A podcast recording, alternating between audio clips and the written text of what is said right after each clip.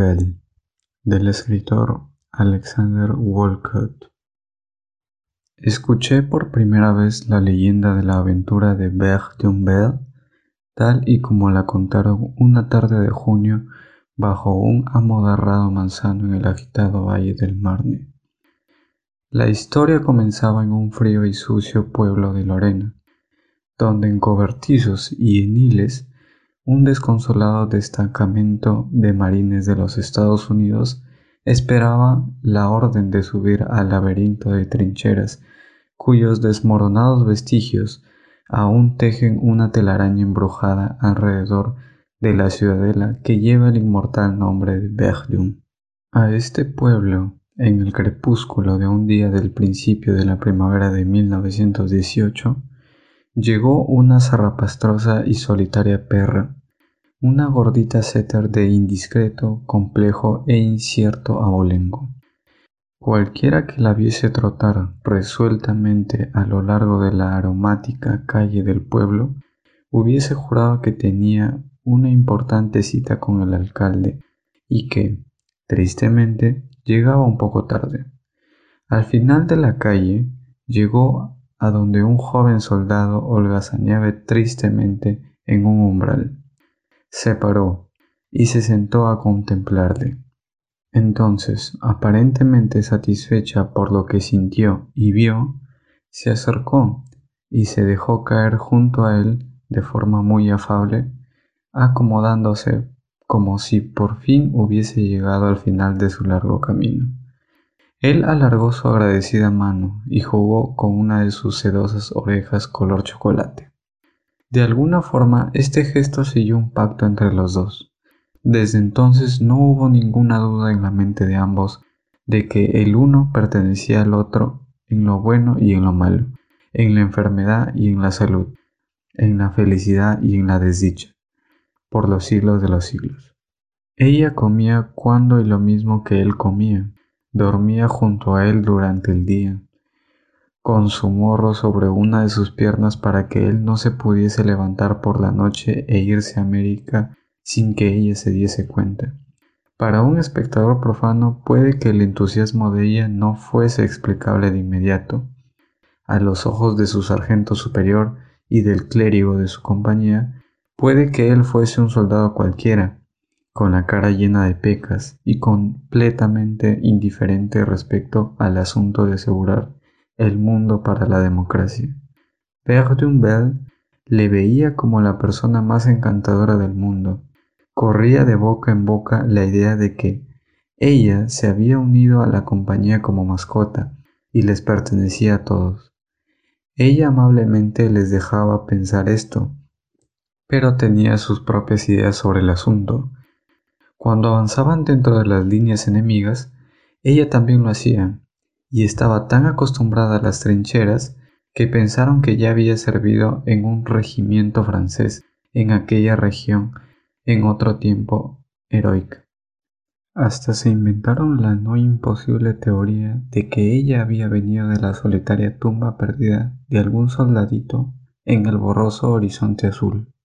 Sin duda conocía las costumbres de las trincheras, Sabía cómo no estorbar en el pasadizo más estrecho y conocía tan bien los peligros del parapeto que un plato de huesos de pollo puesto allí arriba que no le hubiese interesado.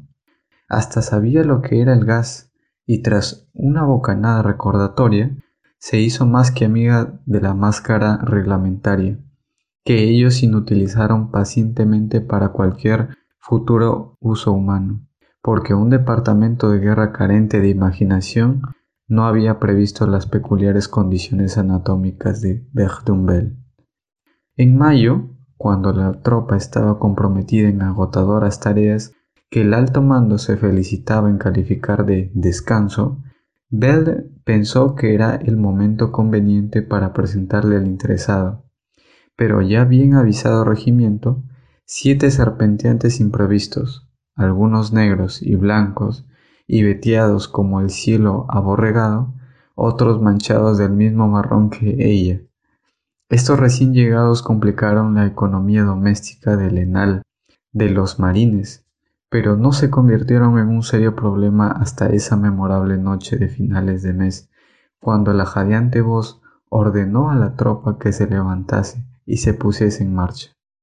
La segunda división de la AEF, Fuerza Expedicionaria Estadounidense, siempre se veía agarrada por el cogote y arrojada a través de Francia. Esta vez el enemigo había tomado rápidamente Soissons y Reims, y empujaba con gran facilidad y celeridad hacia el recordado Mame. Foch había llamado a los americanos para ayudar a contener la marea. Delante de los marines, según se atravesaban desordenadamente las monótonas llanuras de Champagne, había entre los campos de trigo maduro una extensión de bosque maderero y montuoso llamado Belleau Wood. Berthunbel fue hacia allí.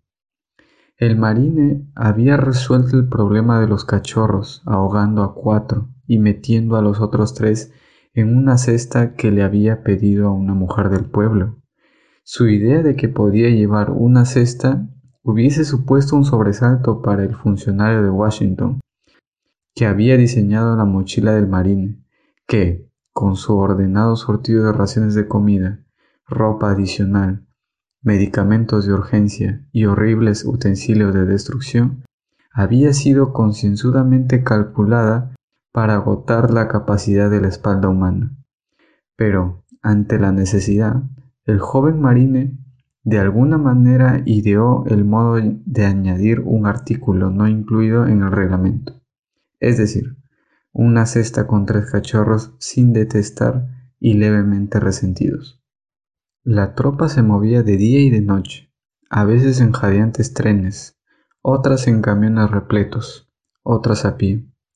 A veces el amigo de Bell iba montado, a veces, bajo la presión del clamor popular por el espacio que ocupaba, cedía su sitio a la cesta y corría sujetándose con la mano a la escalera de cola, con Bell trotando detrás de él. Parecía como si todos los soldados de la cristiandad se estuviesen moviendo a través de Francia, hacia algún cruce de caminos, sin nombres al otro lado de la colina. Evidentemente no era un mero movimiento de un sector tranquilo a otro. Iban a la guerra. Todo el mundo le había dicho al obstinado joven que no lo lograría, y ahora las dudas se posaban sobre él como cuervos.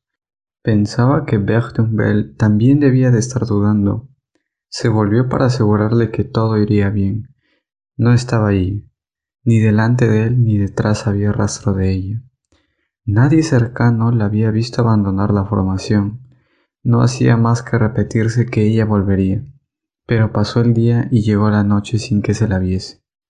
Se deshizo de la cesta y se metió los cachorros en la camisa de camuflaje como hacen los canguros. Por la mañana, uno de los tres estaba muerto y el problema de transportar los otros dos ahora se complicaba con el hecho de que tenía que alimentarlos. Una señora mayor del pueblo, donde pararon al anochecer, extremadamente divertida por el espectáculo de un soldado que intentaba llevar consigo a la guerra a dos cachorros lactantes, se interesó y ofreció un poco de leche para su ración, y con muchos consejos sarcásticos de todos, con el cuentagotas de su mochila, el soldado intentó tímidamente hacer de madre de los dos animales abandonados. El intento no fue un éxito brillante. Le entraron ganas de lanzarlos por encima de la verja, pero si Berthunbel no había sido atropellada por un atronador camión, sí seguía viva. La encontraría. ¿Y entonces qué diría él cuando sus ojos le preguntasen qué había hecho con sus cachorros? Así que, al darse la orden de formar filas, enganchó su mochila a la espalda y volvió a meter su carga en la camisa. Ahora, con la luz de la mañana, la carretera estaba atascada. Bajando de la línea en una desordenada y grotesca desbandada, venía un torrente de víctimas francesas que escapaban de la amenazada campiña, enredados con fragmentos de regimientos franceses que huían, pero América estaba subiendo por la carretera. Fue una semana durante la cual el mundo contuvo la respiración. La batalla estaba cerca. Los hospitales de campaña abriéndose paso a empujones en el río de tráfico. Buscaban espacio para montar sus tiendas. El sargento, al mando de uno de sus equipos, estaba al volante de una ambulancia. Los marines, en infinitas cantidades, ascendían con rapidez. Fue uno de estos quien, en el momento de parar, se salió de la formación, subió el escalón de la ambulancia atascada y miró ansiosamente a los ojos del sargento médico al mando. Oye, amigo, susurró el joven, cuídalos por mí. He perdido a su madre en el atasco. El sargento vio con sus manos sujetando a los dos soñolientos cachorros.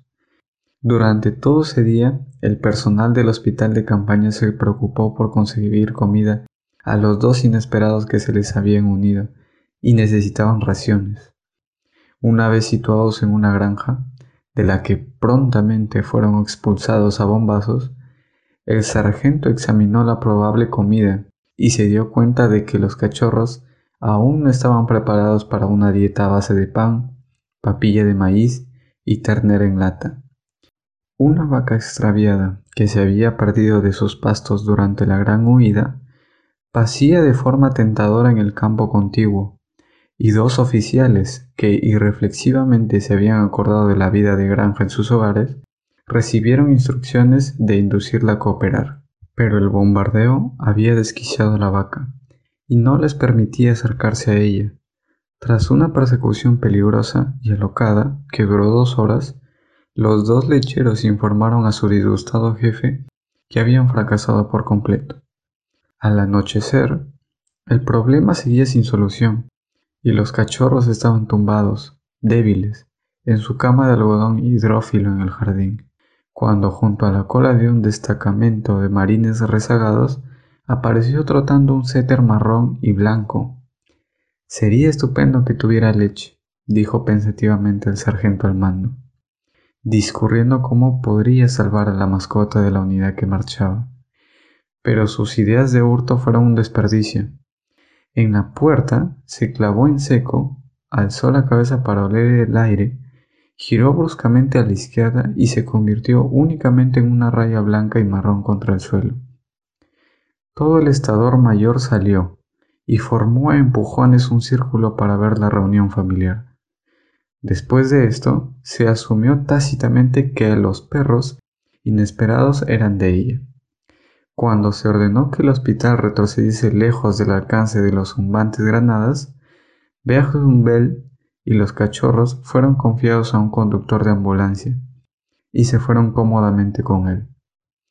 Todos se fueron, bolsa, equipaje y ganado, al pequeño chatio del Ángel Guardián, cuyas ventanas frontales tenían cortinas que protegían de las miradas y del polvo de la carretera, pero cuyas ventanas traseras daban, a través de árboles de fruta madura, a un valle soñoliento murmurante y multicolor, hermoso como el jardín del Señor. Las mesas para operar, con linternas de acetileno para iluminarlas, habían sido montadas en lo que fue un cobertizo de herramientas. Se esparcieron hamacas en el huerto contiguo. A partir de ese momento, durante un mes no se descansó ni un instante en el hospital. Los cirujanos y los enfermeros hacían turnos durmiendo a ratos y volviendo unas horas después a relevar a los otros. Pero Bertumbel no descansaba. Entre cortas siestas en la esquina, las debidas atenciones a su inquieta prole y un ocasional tentempié para sí, de alguna forma se las arreglaba para estar junto a cada ambulancia, examinando con cuidado cada baja depositada sobre el suelo. Entonces, en la oscuridad de las cuatro de la madrugada, una mañana el enfermero que se agachaba sobre una camilla que acababa de ser depositada en el suelo fue golpeado por algo que casi los hizo caer. El proyectil era Bertumbel. Cada mínima parte de su tembloroso cuerpo proclamaba que de este caso se ocupaba ella personalmente. Desde el hocico hasta la punta de la cola estaba tensa de excitación, y una especie de ansioso gimoteo salía a borbotones de ella, como si ansiase sentarse sobre sus caderas y rugir al cielo estrellado.